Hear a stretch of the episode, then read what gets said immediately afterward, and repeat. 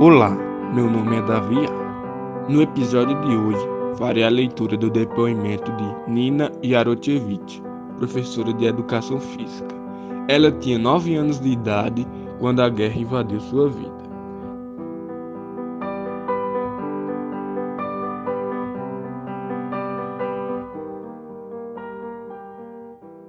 Em casa, todos estavam emocionados com o um grande acontecimento. À noite, o noivo da minha irmã mais velha viera pedi-la em casamento. Todos ficaram até tarde discutindo quando seria a festa, onde jovens iam casar, quantos convidados chamar. E na manhã seguinte, chamaram meu pai para o centro de recrutamento. Na aldeia já começavam a correr rumores. Guerra! Mamãe ficou transtornada. Como pode ser? Eu só pensava numa coisa: se sobreviveria aquele dia.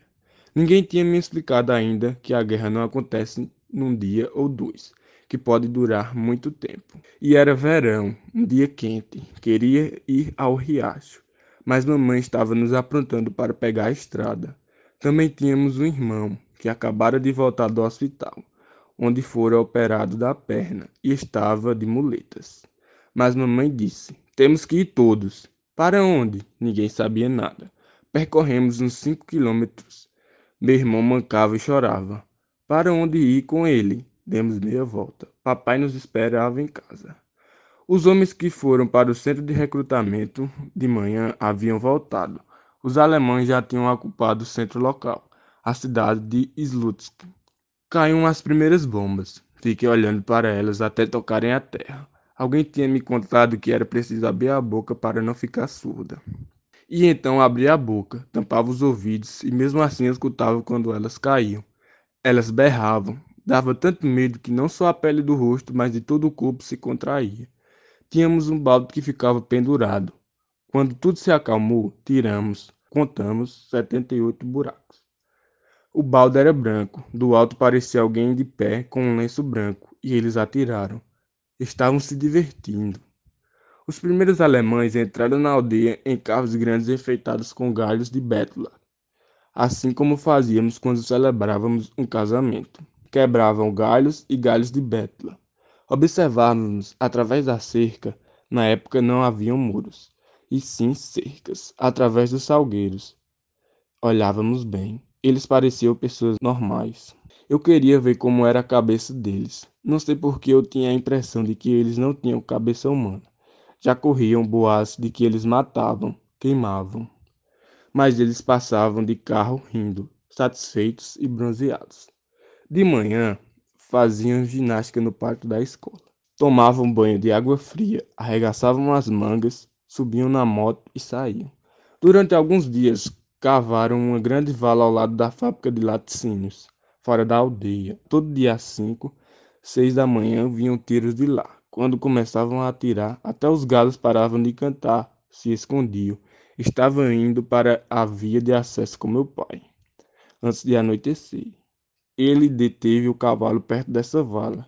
Vou lá ver, disse.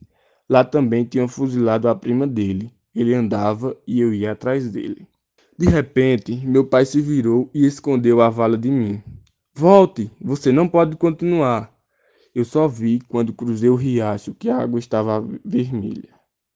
E como os corvos subiram. Haviam tantos corvos que soltei um grito. Depois disso, meu pai passou vários dias sem conseguir comer. Via um corvo e corria para a cata, tremendo todo, com febre.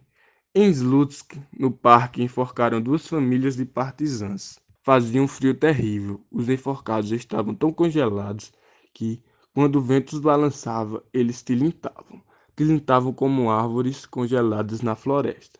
Aquele som. Quando nos libertaram, meu pai foi para o fronte, foi para o exército. Já sem ele, costuraram meu primeiro vestido desde o começo da guerra. Mamãe o costurou com os trapos. Eles eram brancos e ela os tingiu com tinta.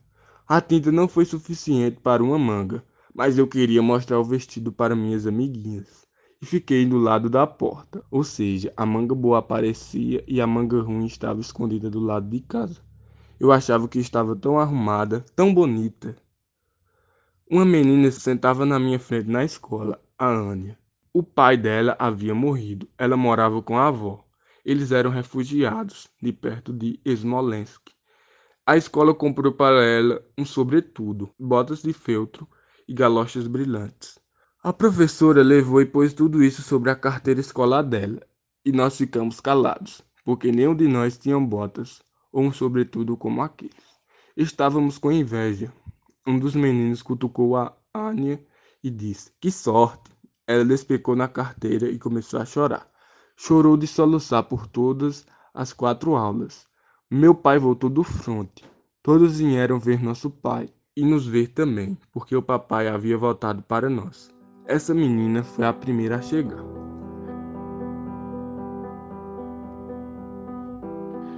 Este depoimento é parte do livro As Últimas Testemunhas de Svetlana Alexievich, lançado pela Companhia das Letras em 2018.